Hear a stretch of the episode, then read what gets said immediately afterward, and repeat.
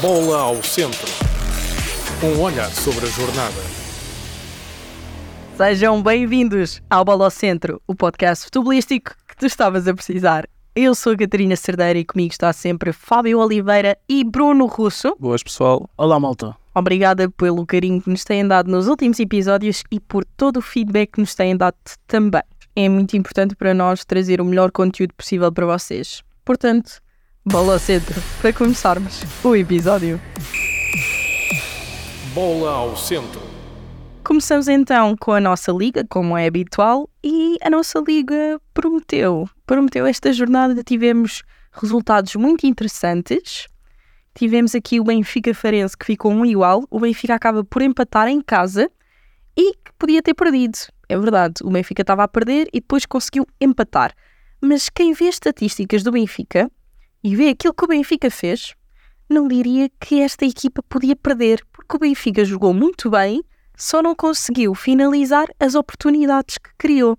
Concordo plenamente e com o principal destaque para o Rafa, que falhou 6, 7 oportunidades claras de, de, de golo. E Depois, chutava sempre à figura. sempre à figura. Sempre. Depois houve uma grande contestação que eu pessoalmente não concordo contra o treinador do Benfica, Roger Schmidt. Nem tu nem nós, certamente. Exato. Sou da opinião do Bruno Russo. Eu acho que a contestação de, de se manifestarem, tudo bem, não gostaram da substituição do João Neves, aí está tudo certo. Agora, a, a tirar coisas ao treinador Não faz sentido. Acho que os adeptos aí perdem completamente a razão. e acabam por ser hipócritas, porque quando Roger Schmidt, em Vizela, foi atirar isqueiros, moedas, garrafas, houve essa situação, os benfiquistas condenaram e agora ainda têm que condenar mais, porque foram eles próprios que atiraram ao treinador. Isto não se faz e só, só traz uma, uma publicidade à nossa liga. Exato. E, e- e é um acontecimento que eu, de certa forma, nem concordo. Porque é um, é um Benfica que joga bem e o Roger Smith não pode fazer nada. Exatamente, até, jogadores- até, que, até por onde, o que é que Roger Schmidt podia fazer Aquilo- para este não ser o resultado? Marca É ele que está em campo, exatamente, é ele que está em campo para finalizar. É que houve oportunidades, bastantes. mesmo, mesmo que contestaram, ele tirou o João Neves para trazer soluções ofensivas. Exatamente, exatamente. É que ele não podia ter feito mais nada. A equipa não fez gol. É um Benfica que, se quer que ser campeão, não pode falhar tantos gols. O Exatamente. Benfica teve um jogo de campeão. Criou oportunidades como nunca criou. Se calhar foi dos melhores jogos que fez esta época. Sem Pode, dúvida. não pode falhar tanto. Sim, e foi mais um jogo em que o lado esquerdo do Benfica teve completamente coxo, com o Morato. Todos os ataques do Benfica foram pelo lado direito, pelo Di Maria. Muitas vezes até a fazer bons cruzamentos e a arranjar soluções na área. e o mas Benfica acaba- não conseguiu Mas finalizar. acaba, mas acaba sempre por ser a, a mesma jogada. Sim, sim. a ir sim. por dentro. hum, Já se torna previsível. já se torna muito previsível e, por exemplo, as bolas paradas do Benfica já sabemos que nunca vai dar nada. O que eu disse, e volto a dizer aqui, e isto vai para o TikTok de certeza, é que é mais difícil o Benfica marcar em cantos do que o ganhar o Euro Milhões. E eu não jogo no Euro Milhões. Acaba por ser aqui um caso de estudo para o Benfica. Eles não treinam os cantos. Seja, o Benfica tem aqui que criar dinâmicas pelo lado esquerdo e começar a treinar melhor as bolas paradas porque está complicadíssimo. Tem que ser, tem que ser. E, e- e mesmo hum, às vezes parece que não há ninguém à entrada da área para completar uma jogada. Como é que é possível? Um canto. Percebem? Eu acho que este é um dos grandes problemas do Benfica. Mas lá está. Jogaram bem, não conseguiram.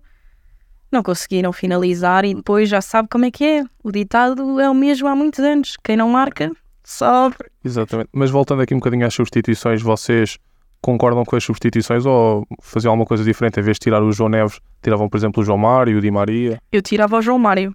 Eu se calhar não mudava muito porque o João Neves ah, já foi importante em outros jogos e continua a ser peça essencial do Benfica, mas não foi o jogo que Sim. ele fez contra o Sporting. Não foi dos melhores jogos do João Neves, sem dúvida. Muitos passos errados ali no meio campo, o que não é habitual no, no João Neves. E por isso acho que até fez algum sentido esta Sim. substituição. Acho que a contestação não fez todo sentido. Acho que foi mais a emoção dos benfiquistas a falar por ser o menino querido, por ser o, Exato. o jogador da formação que toda a gente está, agora adora. O João Neves deve ser o jogador do Benfica mais adorado do momento. Exato. Mas eu acho que isto também pode ter sido porque também houve um jogo aqui recente, não sei se foi o jogo mais recente, que também retirou o João Neves muito cedo. Com o Moreirense, com o Moreirense tirou o João Neves e o Florentino ao intervalo. E aí eu percebi de todo o- os adeptos do Benfica, mas neste jogo não. Portanto, acaba por ser eh, essa contestação outra vez e os adeptos têm todo o direito em reclamar. Agora, não se pode é pôr fogo à própria casa, não é? Isso é que não convém Pronto. Mas houve fogo em Guimarães. Muito. Exato. Na minha opinião, foi sem dúvida o melhor jogo do campeonato uh, até agora. E acho que o Sporting não, não ganhou o jogo e muito se, de, se, de, se deveu a eles próprios. Exatamente. Acho que o Ruben Amorim esteve muito mal quando começou o jogo com o Nuno Santos no banco e com o Ricardo Gaia titular, porque o Sporting uh, jogou com três defesas, como é habitual, e o Ruben Amorim puxou o Ricardo Gaia para central devido às ausências que, que, que tinha nesse jogo. E a Nuno Santos, quando entrou, mudou completamente o jogo. Depois, na segunda parte, quando o Sporting estava a ganhar 2-1, Ruben Amorim tira Ilman do jogo para meter Paulinho e acho que aí também quebrou completamente a equipa do Sporting ao meio e o Vitória aproveitou muito bem. Depois, o Sporting também se pode queixar ali de um, do lance do, do, Do penalti, penalti. do Ricardo Mangas, que na minha opinião não era penalti e devia ser o segundo amarelo para o jogador do Vitória e devia ser Sim, expulso. não sei se sim. vocês eu, concordam eu comigo. ainda, eu ainda estou a tentar perceber onde é que toca, não é? É mais um caso de Liga Portuguesa, mas isto vai ao VAR, É, é. passa assim. É, é, não dá para perceber o que, é não que- o que é que o VAR está a fazer. É essa a minha pergunta. Onde é árbitro- está o VAR nestas situações? É O árbitro pode não ver, tudo bem. Claro. Mas então, e para que é que serve o vídeo-árbitro? É que imagina, ninguém, ninguém diz assim, ninguém diz, ah, vídeo árbitro, chega e diz que não é penalti, não vai estar a ser superior ao outro. Mas chama-o para ir ver o lance, ele vai ver nas Não é câmeras que não é. E não é uma questão de ah, há um toque e pode haver falta, como já vimos alguns exemplos. Não.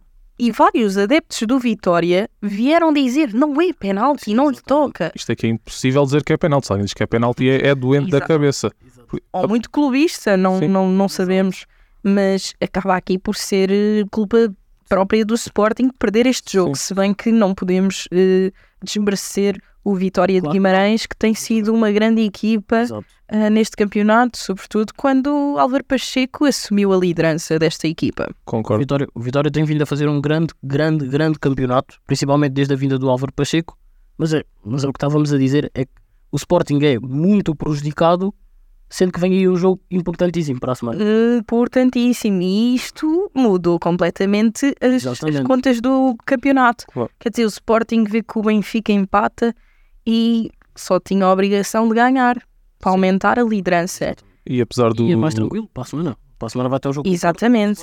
E agora, o Porto aproveitou o deslize do Sporting. Uhum. E estão os dois agora com os mesmos pontos, porque o Porto ganhou 3-1 ao Casa Pia. Mas queria só acrescentar que, apesar do erro do arbitragem que deu penalti ao Vitória, o Sporting também teve muito de mérito no jogo, principalmente pelo Adam. que Já não é a primeira vez este ano que ele, que ele entre aspas, enterra um jogo ao Sporting e acho que claramente já não é um guarda-redes para ser, Não, para ser titular no Sporting. Nem se compreende como é que o Adam é o guarda-redes principal do Sporting É. depois de fazer tanta. pi. Ah, É que das quatro equipas pronto, que lutam ali pelo campeonato português, já incluindo o Braga, claramente a nível de guarda-redes, o Sporting é o que está mais debilitado. Sim, apesar de na dúvida, primeira, dúvida. na primeira época do Adam em Portugal, em que o Sporting foi campeão, o Adam ajudou imenso o Sporting a conquistar o título, mas Sim, não é para ser ingratos àquilo que o Adam já fez pelo Sporting, mas há que chegar a uma altura Há em que temos saber- dizer. há que, Já saber, não dá. há que saber fechar ciclos. Mas o Vlaco Dimos não estava mal no Benfica, eu discordo com isso que tu acabaste de dizer. O Vlaco Dimos começou muito bem no Benfica e na minha cabeça safou o Benfica muito mais vezes do que aquilo que enterrou, mas agora ao final, Eu não acho. Eu, eu, eu para mim, eu, eu defendia a, a continuidade do, do Odisseias, até porque eu acho que isto foi mais uma questão de Roger Schmidt queimar o próprio guarda-redes, porque eu acho que não era uma, uma posição assim tão debilitada para o Benfica. Agora, se me perguntares, Trubino tem muito mais potencial e se calhar os benfiquistas estão mais satisfeitos, sim. Se calhar sim. Até porque é um jovem, na verdade. Exatamente. Mas isto ainda pode errar um bocadinho. eu acho que não podemos comparar o Odisseias ao, ao Adam. Acho Não, não. muito superior Sim, sim, o Odisseias. Sem dúvida, quem, nem- quem não tem problemas na baliza é o Porto, quando Diogo Costa, não é? O Porto é o que está mais bem servido na baliza. E até quando é que isso vai durar? Porque Agora viram que o Pope do Newcastle lesionou-se e já se fala em. Eu até cheguei a ver no Twitter que o Newcastle só tem uma função agora, que é acabar com a época do Porto, levando agora em, janeiro. Não, mas eu acho que o Diogo Costa fica até ao mercado de verão, mas mais do que isso não passa. Até porque vais ter ali o europeu. Sim. Não pode, não pode, não pode. Se fizer um grande europeu, adeus. É que um jogador com aquela qualidade, acho pouco a Liga Portuguesa. Eu acho tenho, muito pouco. eu tenho a ser polémico. Eu arrisco-me a dizer que para o Real Madrid teria de buscar o Kepa. Ah, sem dúvida que o Tio Costa é mais guarda-redes que o Kepa, isso não há dúvida. Sim, sim, mas ele está emprestado, portanto. Sim, também. Bem, estamos aqui a divagar muito na maionese, mas ainda bem que falaste de uma equipa inglesa, porque vamos passar para a Premier League. Vamos falar aqui do Aston Villa Arsenal. Este jogo só teve um gol e foi e deu a vitória ao Aston Villa, que marcou aos 7 minutos. Portanto, meus amigos, quem apostou ambas marcas, lixaram-se. É ainda por cima na Premier League, um gol aos 7 minutos já vem, já vem para um jogo 3-2. Com muitos gols, exato. Exatamente. E este aqui foi numa semana em que, em que o Aston Villa recebeu o Manchester City durante a semana e venceu, a, a conceder apenas dois remates à equipa do, de Pep Guardiola. E agora no fim de semana venceu o Arsenal por 1-0. O Arsenal que estava em primeiro lugar e foi agora ultrapassado pelo Liverpool. E é a 15 vitória seguida em casa para o Aston Villa, o melhor registro em 90 anos, ou seja, é de de salientar, que é muito bom para o, para o clube. E hum, o Naemri está a fazer um grande trabalho no Aston Villa, uma equipa com grandes jogadores, com, com Paulo Torres na defesa, com muito critério a sair a jogar, meio campo com Douglas Luiz, avançado com uh, Watkins, depois tem o Em- Emiliano Martinez na baliza. É uma grande equipa, uma equipa para, para lutar pelos lugares da Liga dos Campeões. Exatamente. Um, e o City acaba por também ganhar o jogo, podia estar difícil. E não aconteceu aquilo que aconteceu com o Arsenal, conseguiu virar. O jogo foi contra o Luton, mas é assim: um, esta Premier League está aquilo que esperamos de uma Premier League, muito equilibrada. E, e temos a ver estas três equipas, Arsenal, Liverpool e City, um, a disputar uh, a liderança. Não é o que tem acontecido nos últimos anos, em que o City ganha com alguma margem, o que não é tão comum no- na Premier League, mas também devido ao investimento que, que o clube faz, até acaba por Exatamente. ser normal. Se bem que o Liverpool também faz muitos investimentos Sim, claro que sim. e acabam por não falar tanto nisso, não é? E o City, na minha cabeça, o City até tem que se pôr a pau, porque apesar do ano passado haver aquela distância entre o Arsenal e o City, que depois o City foi recuperar, eu acho que o Liverpool é muito mais equipa que o Arsenal, e se, se o City deixa criar um fosso, não vai, não vai conseguir recuperar. Concordo plenamente. Eu acho que este ano até pode ser decidido entre o Liverpool e o, e o Arsenal. É, isso, era muito, isso era muito interessante e eu até gostava de ver o Arsenal campeão da, da Premier League, já lá vai um tempo. Portanto, ah, passamos à La Liga, em que tivemos um Girona-Barcelona que a Girona ganhou 4-2 e isto é que foi dar chocolate Sim. à equipa catalã. Foi um grande jogo de futebol. Para quem não assistiu, aconselho a irem assistir porque o Girona praticou um futebol excelente. Um, a equipa do, do Barcelona que jogou com os titulares, jogou com Gundogan no meio campo, jogou com Frankie de Jong, João Félix, Cancelo, mas não conseguiram anular a equipa do Girona que praticou um futebol excelente, como tem vindo a praticar até agora, e por isso é que estão em primeiro lugar isolados do campeonato. É um Barcelona que não pode fazer o- um jogo incrível como fez contra o Atlético Madrid e na semana a seguir, no jogo a seguir, num jogo em que pode se aproximar, devido ao Real ter empatado, num jogo em que se pode aproximar do- da frente, não ia, não ia passar para segundo nem para primeiro, mas num jogo em que se pode aproximar dos da frente, vacila e leva um chocolate do Girona. E, e o Real empatou, não é? Um igual com o Betis. Portanto, gosto muito do Betis, muito, mas a minha equipa de coração na La Liga é mesmo o Real Madrid. E uma pessoa gosta sempre de ver aquele espetáculo de Bellingham um. frente aos adversários, manda um um beijinho.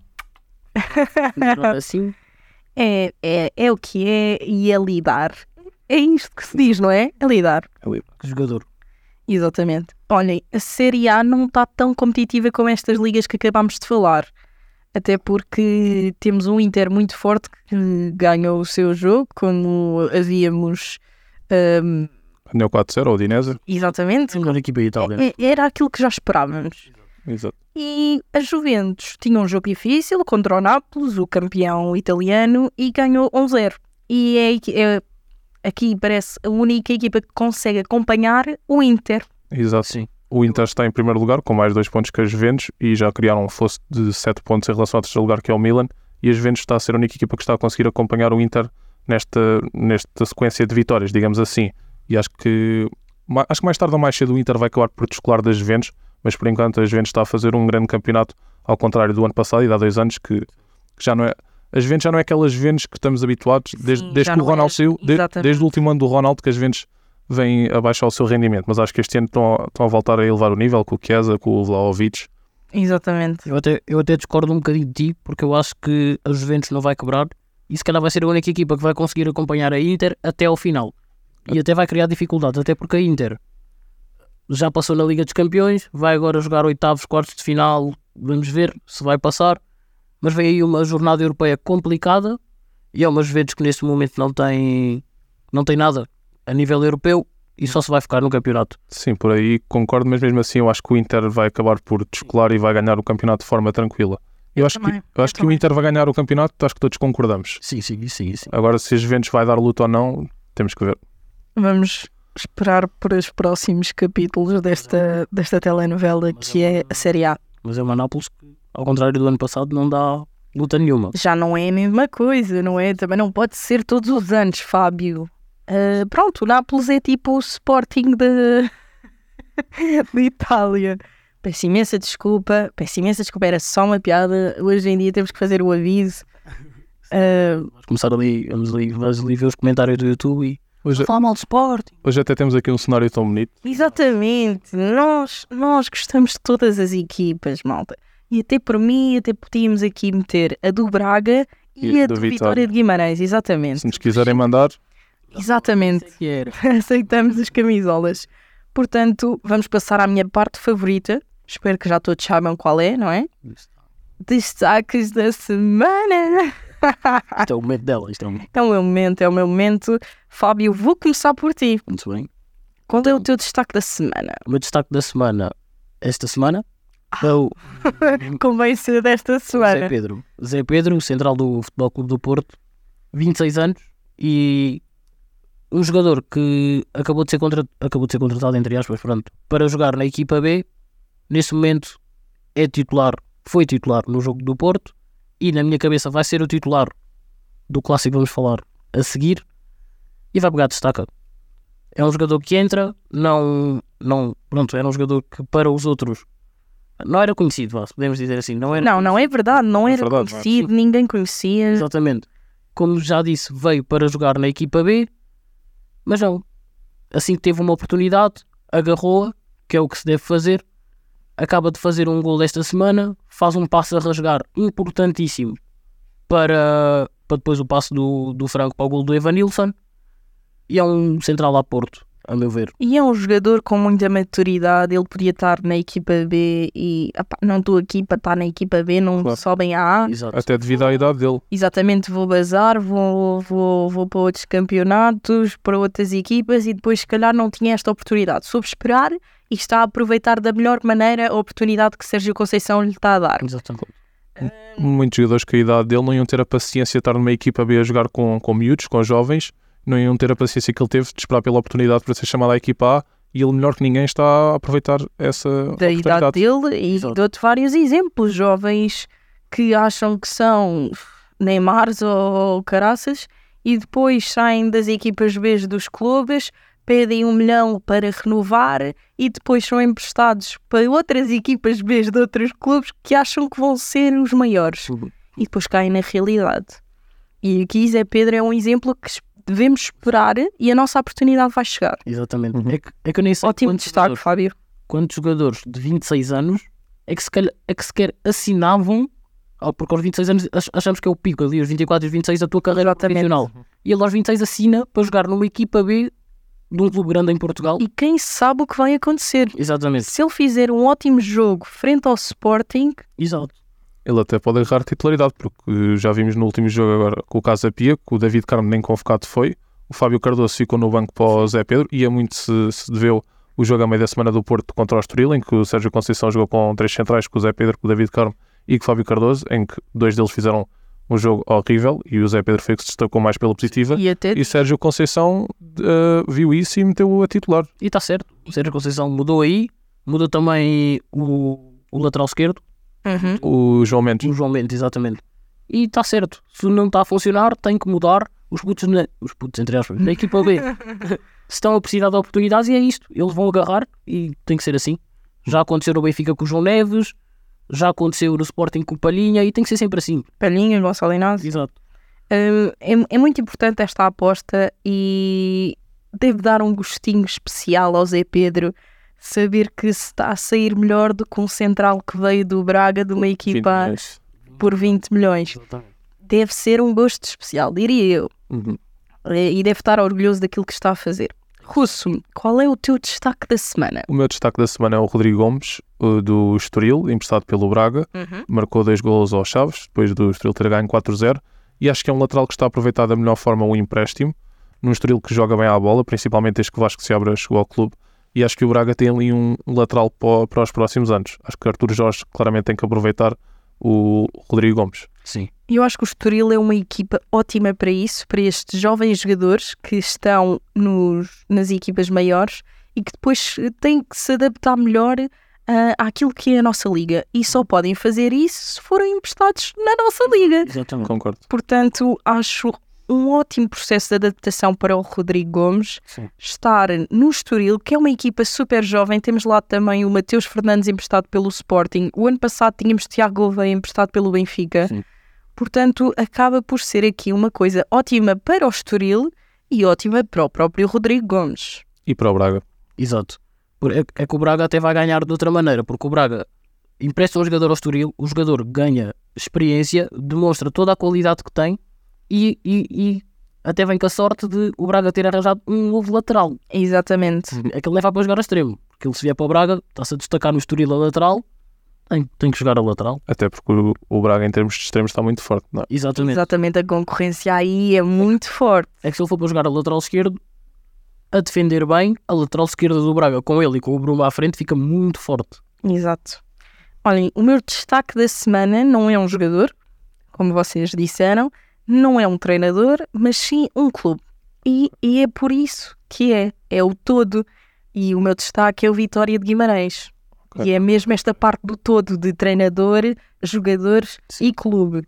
Ah, porque há aqui uma união notória que se vê no Vitória, está a jogar muito bem e viu-se ah, da maneira que se debateram contra o Sporting e acaba por ser aqui uma lefada de ar fresco daquilo que ahm, Álvaro Pacheco trouxe e que vê-se aqui um, um Vitória diferente e muito competitivo e é por isso que está no quinto lugar e vamos ver onde é que vai acabar. O Álvaro Pacheco é um treinador mesmo à vitória, é a cara do clube neste momento. Eu acho que sim, eu acho que sim, e vê-se na maneira como ele fala com os jogadores, com os adeptos, ah, aquilo que fazem em campo, há ali uma união muito, muito boa e é isso que os clubes precisam. E até é isso que, de certa forma, define o Vitória. E há, é um Esta clube muito união emocional. Clubes e, E entre adeptos. clubes e adeptos é, é o que define o Vitória, de certa forma, e como. E é uma, é uma coisa que o Benfica está a precisar. Exato. Era importante para o Benfica. É que se o Benfica tem a união. Do... Se tivesse a união do Vitória, chegava muito mais longe. Exato. E pronto. E, olha, vou pegar nisso. Falámos do, do, diferente. do Benfica e vamos falar na próxima jornada. A próxima jornada promete, deve ser a melhor, a melhor jornada do campeonato. E agora, desculpa interromper eu até imagino esta jornada em maio. Sabes que era isso que eu estava a pensar? Estava a pensar esta jornada na segunda volta. E agora é interessante por causa das contas do campeonato que temos. Sporting do Porto com os mesmos pontos, Benfica com menos um e o Braga com menos um do Benfica. É assim, Isto define em maio, isto fim de campeonato. Isto vai ser muito, muito perigoso. Muito, muito perigoso. Mas queria, for em maio, mas queria-vos perguntar, o Braga-Benfica, o que é que vocês acham que vão- vai acontecer? Temos um Braga que joga muito à bola, um Benfica que jogou muito bem no jogo passado, mas que não conseguiu ganhar, porque não está a conseguir finalizar, mas também acho que o Benfica não vai a Braga perder como fez eh, a época passada, até porque se joga com o Morato, o Morato é ideal para jogos com equipas grandes. Sim, neste jogo acho que faz todo o sentido o Morato jogar.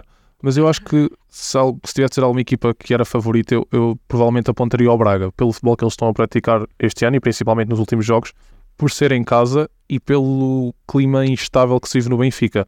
Mas digo-te, eu, eu acho que parece que este ano o Benfica está a jogar melhor fora do que em casa. Portanto, eu aqui eu não vejo eh, uma vitória do Braga. Mas isso sou eu a tentar dar uma dividende.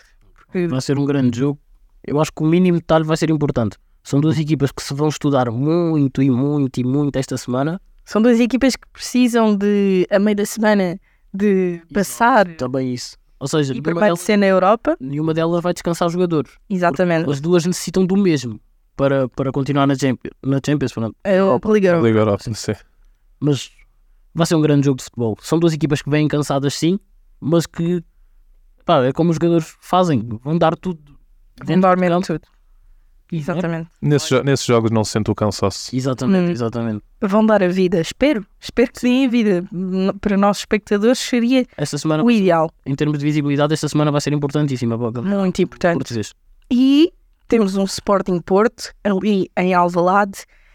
Este jogo, é pá, se olharmos para as duas equipas, claro, o Sporting está a praticar de longe o melhor futebol, Uhum. mas eu acho que o Sporting não vai ganhar, porque eu olho aqui sempre com desconfiança para o Porto, porque o Porto pode estar na pior fase que for, mas é o Porto, e nestes jogos grandes é que se vê hum, este grande clube. E o Sporting este ano, nos jogos contra equipas grandes, perdeu com o Benfica, empatou com o Braga, ah, perdeu com o Vitória e empatou e perdeu contra a Atalanta. Ou seja, o Sporting contra equipas, digamos assim, do seu nível este ano, não, Não tá. não, não conseguiu ganhar nenhum jogo. Ou seja, cada- o Porto de certa forma também não. Sim, o Porto. Atenção, mas eh, isso eu acho que já foi eh, Exato. uma coisa diferente. Porque o Porto, por exemplo, com o Barcelona, teve muito bem. Sim, debateu-se muito bem. Eu acho que não, não vamos por aí. eh, Eu acho que o Porto vai, vai se debater muito bem com o Sporting e eu aqui eu estou a ver mais um empate, mas não vejo mesmo o Porto a perder. Se o Porto ganhar, não me choca nada. Sim, Não. até porque o Sporting está-se a notar muito este ano a falta de profundidade no plantel. O Ruben Amorim não tem muitas soluções. Exato. Tem um 11 titular e ali mais dois ou três jogadores podem entrar. Por Exatamente. exemplo, o meio campo com Yulmand e com o Morita ah, não tem muitas soluções, só tem Bragança no banco, mas Bragança não parece É curto. É, É curto, muito, de- muito, de- muito, de- curto. desde a sua lesão que não, nunca mais voltou a ser o mesmo e acho que o Sporting precisa claramente ir ao mercado em janeiro se quiser atacar o, o título. Não, não, o Daniel Bragança ainda é uma jovem promessa. Não é isto que se ouve há 5 anos. Uh, pronto, malta, juro que é a última piada. Hum, portanto, se formos a ver com os resultados que cada um acha que vai ficar, acho que vai dar. o Benfica ficaria, na minha previsão, o Benfica ficaria à frente e o Porto atrás. Na minha previsão eu digo que o Braga ganha ao Benfica e que o Sporting Porto dá empate, ou seja, o Braga vai Braga, Braga para a semana vai estar em primeiro. Wow, Pelo that's Eu- crazy. Porto na liderança, por vai ganhar um 0 ao Sporting e o Benfica vai ganhar 2-1 ao Braga. Ou seja, Porto-Benfica. Sim. Exatamente. É, olha, três previsões diferentes. Pode haver mais combinações daquilo que pode acontecer. Nós não vamos, não vamos, ahm, não vamos saber. Ahm, e quando ouvirem este podcast também não vão saber ainda. Vamos ter que esperar mais alguns dias. Mas podem fazer as vossas previsões nos, nos comentários. Queremos saber quem é que vocês acham que vai passar a líder, porque tudo pode acontecer. Inclusive podem deixar as vossas previsões Nos comentários. do nosso TikTok, porque este ano, porque esta semana tem muito conteúdo, com estes jogos tem que ser. Exato. E para a semana, quem sabe, podemos ter um convidado. Ou convidados. Ou convidados, quem sabe. Têm que continuar a acompanhar-nos para perceberem. E é isso, malta. Chegámos ao fim deste episódio. Obrigada por nos acompanhares e aproveita por nos seguir no Instagram, no TikTok e subscrever aqui o canal, deixar o likezinho e. Ativar o sininho. Ah, muito bem, o sininho, o sininho. Obrigado, pessoal. Beijinhos, malta. Obrigado. Fiquem bem. Bola ao centro. Este programa foi gravado nos estúdios da Universidade Autónoma de Lisboa.